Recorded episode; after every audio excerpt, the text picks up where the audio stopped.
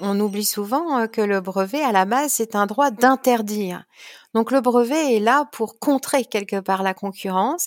C'est vrai que dans le domaine de l'industrie des télécoms, on fonctionne un petit peu différemment parce que beaucoup de nos brevets, au contraire, sont mis quelque part au service du bien commun.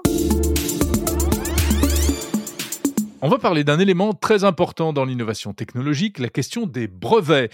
C'est notre rendez-vous mensuel en partenariat avec Orange. Bonjour Lise Briouet. Bonjour Jérôme Colombin. Vous êtes directrice de la propriété intellectuelle du groupe Orange. Euh, en anglais, on appelle ça euh, CIPO, hein, Chief IP Officer. Alors, euh, avant toute chose, Lise, euh, d'une manière générale, les brevets dans les entreprises de technologie, ça sert à quoi très concrètement? Alors, ben, les brevets dans, les, dans le, domaine des nouvelles technologies euh, servent avant tout à protéger euh, les inventions, les découvertes qui sont mises au point euh, par les chercheurs ou par les inventeurs. Et ce, ce, capital brevet, il peut être aussi bien utile dans une petite entreprise, dans une start-up, qu'un très grand groupe. Bien sûr, il n'aura pas forcément le même objet, mais protéger l'invention, c'est capital qui que l'on soit, euh, et encore plus aujourd'hui dans le domaine des nouvelles technologies où il y a énormément de compétition, euh, énormément de batailles.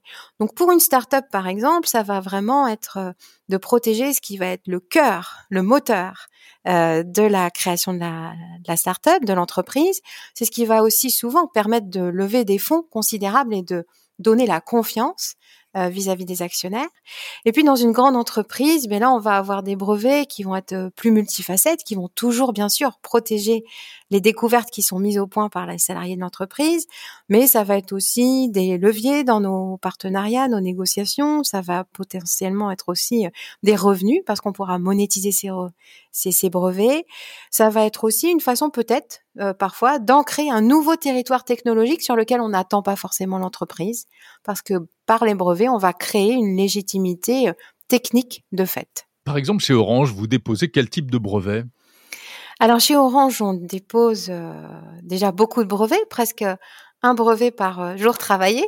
on a un portefeuille aujourd'hui qui se rapproche des 10 000 brevets.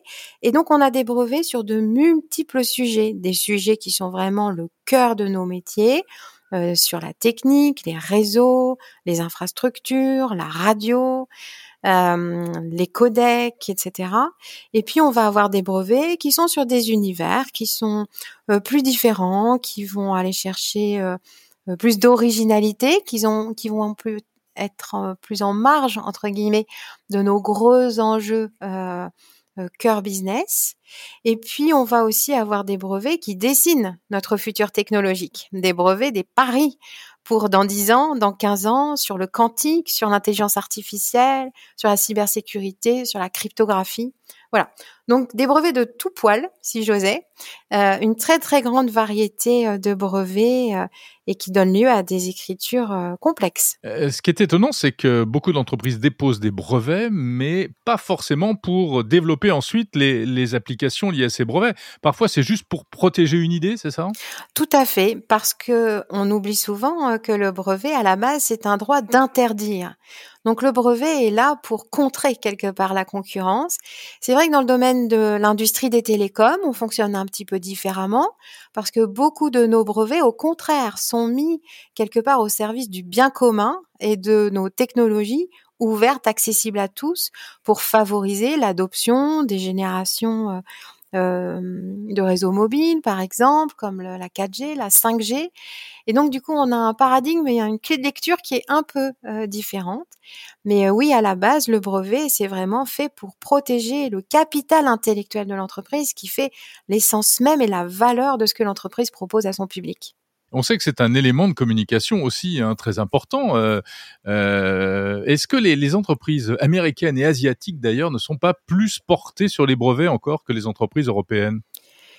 Alors plus portées sur les brevets, je ne sais pas. En tout cas, elles sont extrêmement actives et dynamiques. Il faut voir aussi que c'est des des, des, plaques continentales où on trouve des géants du numérique, donc ils veulent vraiment conserver aussi cette pole position, donc ils déposent des brevets à tour de bras. En Europe, on a quand même une, une dynamique inventive qui est très très forte et qui est aussi répartie sur les grandes entreprises, les plus petites, toute industrie confondue. Et donc le domaine du numérique, y compris en Europe, est devenu le premier domaine de dépôt de brevets en Europe devant la pharmacie désormais. Donc nous aussi, on est très très dynamique. Euh, par contre, voilà, on, joue dans la cour des grands avec en face de nous euh, des Microsoft, euh, des Amazon, des Samsung, qui ont des, centaines de milliers de brevets. Et comment ça se passe dans une entreprise lorsque c'est un salarié qui euh, invente quelque chose, euh, le brevet est déposé au nom de qui? De l'entreprise ou du salarié? Alors, en règle générale, euh, de l'entreprise, il existe deux cas de figure. Soit un salarié, dans son contrat de travail, il est entendu qu'il est là pour faire de l'innovation, et auquel cas son invention échoue naturellement par le biais de son contrat de travail à l'entreprise. Et puis dans certains cas, on a des, des inventions euh, euh, qui sont mises au point par des salariés qui ont plutôt été dans une logique de trouver une solution à un problème et dont le métier n'est pas de faire de l'innovation. Et là, du coup, on a un système interne qui nous permet euh, de faire en sorte que cette invention devienne celle de l'entreprise et qu'on puisse du coup la déposer. Parce que bon, il faut quand même voir que déposer un brevet, ça demande beaucoup d'expertise, de technicité et d'investissement, parce que c'est un investissement important en termes de coûts. Et donc, euh, de toute façon, ce sont des inventions très certainement que peu de salariés auraient à cœur euh, de faire progresser eux-mêmes parce que ça demanderait trop d'expertise et ce serait trop coûteux. D'un point de vue plus euh, global, euh, Lise Briouet, on parle beaucoup des brevets, mais on parle aussi de plus en plus de, de l'open source hein, dans plein de domaines. ça apparaît comme une solution intéressante, notamment en matière de souveraineté. Donc ça, ça concerne beaucoup l'Europe. donc l'open source, des, des, solutions logicielles ou matérielles qui sont qui deviennent propriété de tous, enfin public. Comment est-ce que euh, ça se concilie avec la logique des brevets? Mmh. Oui, alors c'est vrai que dans l'image collective, on pourrait avoir euh, euh, tendance à opposer le brevet et l'open source. En fait, il n'en est rien du tout. Il faut absolument qu'on déconstruise cette idée reçue euh, parce que brevet et open source sont tout à fait compatibles. D'abord, l'open source, il n'y a pas une unicité d'open source. Il existe de multiples variantes de l'open source. Et donc, tout n'est pas forcément mis, comme vous dites euh, là dans votre question, euh, en commun, gracieusement, pour tous. Non, il existe toute une granularité d'open source, on va plus ou moins ouvrir, euh, on va dire, le, les cartons euh, de l'invention qui est euh, placé comme ça dans un creuset un peu collectif. Et puis, en plus de ça, l'open source, c'est vrai que dans cette image un peu externe, on pourrait penser que c'est gratuit. En fait, non, c'est pas gratuit du tout. L'open source, pour que ça vive, euh, il faut qu'il y ait une communauté derrière. Donc, il faut des, des, des, experts, des inventeurs, des chercheurs, des ingénieurs qui restent tout à fait mobilisés pour s'occuper de ces inventions ou de ces codes ou de ces logiciels qui sont mis en open source. Et donc, c'est aussi un vrai investissement. Voilà. Et on a parfois euh, des brevets qui sont dans des euh, logiciels open source et qui vont pouvoir être tout à fait conciliés euh, avec la mise en partage d'un certain nombre d'éléments pour que ça bénéficie au plus grand nombre. Et souvent, c'est aussi dans une perspective de créer comme des standards de fait, de favoriser des adoptions, ou aussi euh, de créer euh, une maille industrielle nécessaire à ce que quelque chose décolle. Voilà. Mais ça n'est absolument pas antinomique. On sait très bien marier le brevet et l'open source. Hmm. Vous avez des exemples, un exemple de, pour illustrer ce que vous venez d'évoquer? Oh ben, Par exemple, euh, c'est ce que font euh, la plupart des géants numériques américains, euh, à commencer par Google, qui va vous mettre à disposition un certain nombre de services logiciels gratuitement, comme par exemple Google Maps.